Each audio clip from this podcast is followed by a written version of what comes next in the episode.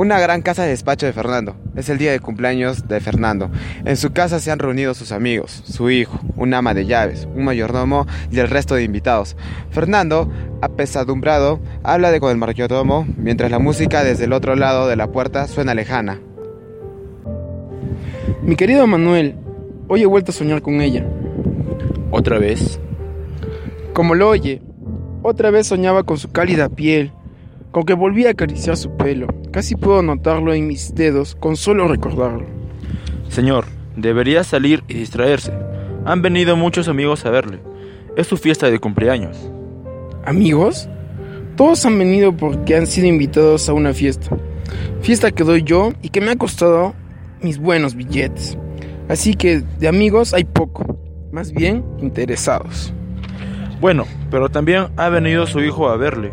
Salga y aproveche que viene para charlar con él. Mi hijo solo ha venido para presentarme a su novieta, una chica sin clase y de una familia desconocida. No descartes que acabe la noche pidiendo mi dinero. No se enfade, Fernando. Disculpe, pero yo debería salir y atender la puerta.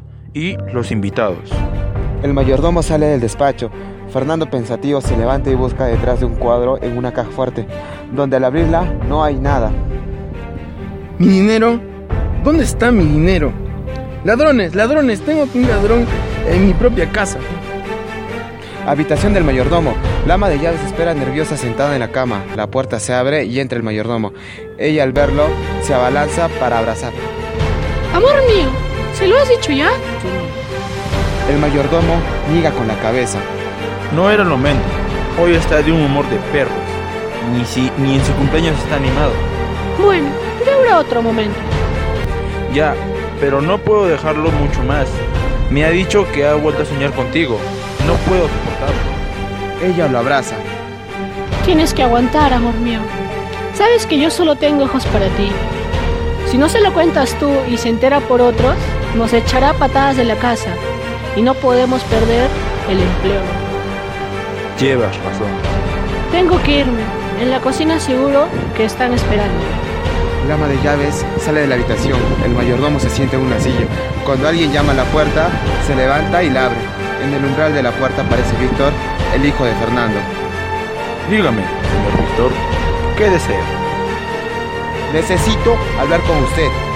Víctor entra a la habitación. Es usted el mejor amigo de mi padre. Bueno, su único amigo, aparte de su empleado. Y necesito que hable usted con él. Tanto como amigo, pero dígame, si cree que puedo ayudarle, ¿qué quiere que le diga?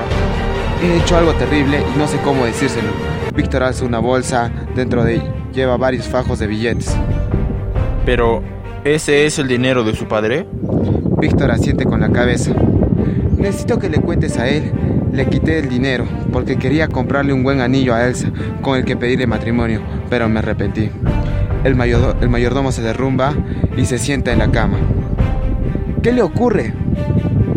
Pues yo también necesito contarle una cosa a su padre y no sé cómo hacerlo. Fernando entra en el salón de la fiesta. Las voces de los invitados se oyen alrededor de él. ¿Quién ha sido? ¿Quién? Mi dinero. Todo mi dinero. De aquí no, no va a salir nadie hasta que aparezca el dinero.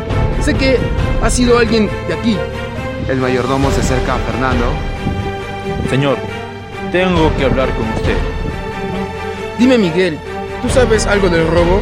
Dime quién ha sido, aquí delante de todo el mundo. Que sepa quién lo, quién lo, quién lo hizo. Señor, es que creo que deberíamos hablar antes en privado. Manuel, no me digas que tú tienes algo que ver. Si no es así, dime rápido quién ha sido. Si no, sabré que tú tienes algo que ver. Señor, no es nada de eso. Dime. Sé dónde está su dinero. Fernando se abalanza sobre el mayordomo. Pues dime ahora mismo dónde está y quién lo tiene. Es por eso. Te tengo que hablar con usted en privado. Si no me lo dices inmediatamente, estás despedido. Llamaré a la policía para que te detenga por el robo. El ama de llaves entra en escena hasta acercarse al mayordomo. No, señor. Fernando, él no tiene nada que ver. Se lo aseguro, él no robaría nunca nada. Vosotros, tú, mi amor. Víctor entra a la sala. Un momento, papá. Ellos no tienen nada que ver. ¿Alguien me va a decir qué pasa aquí? El dinero lo cogí yo y le pedí a Manuel que hablara contigo porque yo no me atrevía. Entonces, Víctor alza la bolsa con el dinero en una mano. Yo solo quería comprar un buen anillo con el que pedirle matrimonio a Elsa, pero no debí coger el dinero. Ellos no tienen nada que ver. Fernando agarra rápidamente la bolsa con el dinero para abrazarlo. ni se te ocurra volver a acercarte a mi dinero, hijo mío. En cuanto al resto, la fiesta ha terminado.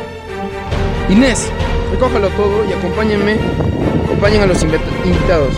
Yo voy a contar el dinero y esperar que esté todo. Por cierto, mañana quiero el desayuno a las 8 de la mañana y no me molesten más.